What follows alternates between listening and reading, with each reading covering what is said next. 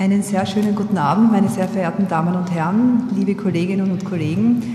Ich darf Sie sehr herzlich zu dem heutigen Abend Gendermedizin in, Gesellschaft der Ärzte begrüßen.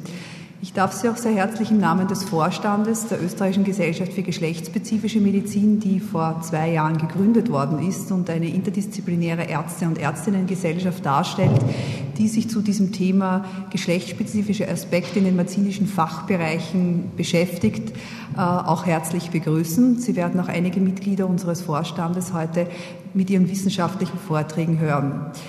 Wie gesagt, geschlechtsspezifische Medizin, Gendermedizin ist ein sehr junges Forschungsgebiet, das international seit ungefähr 25 Jahren beforscht wird und das sehr viele neue Aspekte bringt. Die Vizerektorin Gutierrez Lobes, die im Programm steht, konnte, ist leider Gottes zeitmäßig verhindert und ich darf Ihnen ihre Grüße überbringen und möchte sozusagen anstatt ihre die Bedeutung von Gendermedizin im Bereich der medizinischen Universität bringen.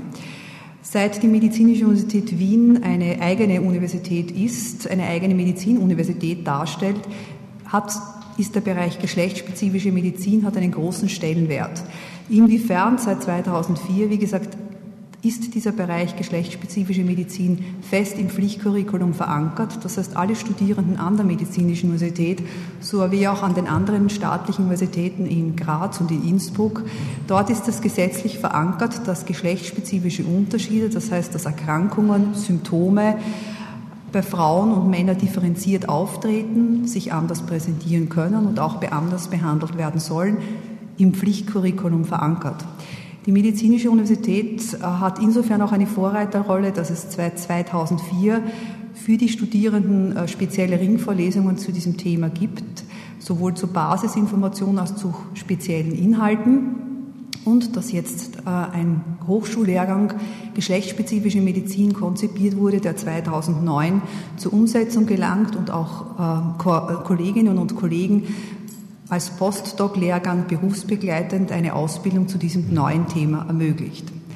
Geschlechtsspezifische Medizin wurde sehr, sehr lange als die Medizin der alternden Frau, ich sage das bewusst sehr provokant, äh, formuliert.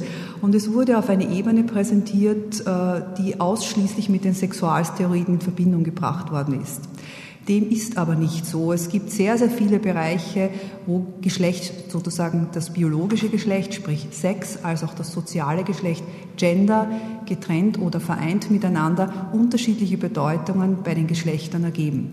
Und das ist eigentlich auch das Sinn und das Ziel dieses Fortbildungsabends, dass Sie hier einen Überblick bekommen sollen von medizinischen verschiedenen Fachbereichen, welche Unterschiede es teilweise in der Pathophysiologie, in der Therapie und in der Diagnostik von Erkrankungen gibt und welche Unterschiede hier speziell bei Frauen und bei Männern zu berücksichtigen sind. Wie gesagt, wir haben das Programm bewusst sehr bunt gewählt, dass Sie verschiedene Eindrücke bekommen, wo Sie in diesen Kurzvorträgen einmal den Basisbereich bekommen. Ich möchte damit eigentlich auch gar nicht Sie lange hinhalten und äh, möchte sozusagen äh, das Wort weiter an meinen Co-Moderator, Herrn Dr. Michael Eisenmenger, übergeben, der ein bisschen was über die Österreichische Gesellschaft für geschlechtsspezifische Medizin und deren Punkt oder deren Bedeutung im Bereich in Österreich zur geschlechtsspezifischen Medizin darstellt. Ich wünsche Ihnen einen schönen Abend und hoffentlich interessante Vorträge. Dankeschön.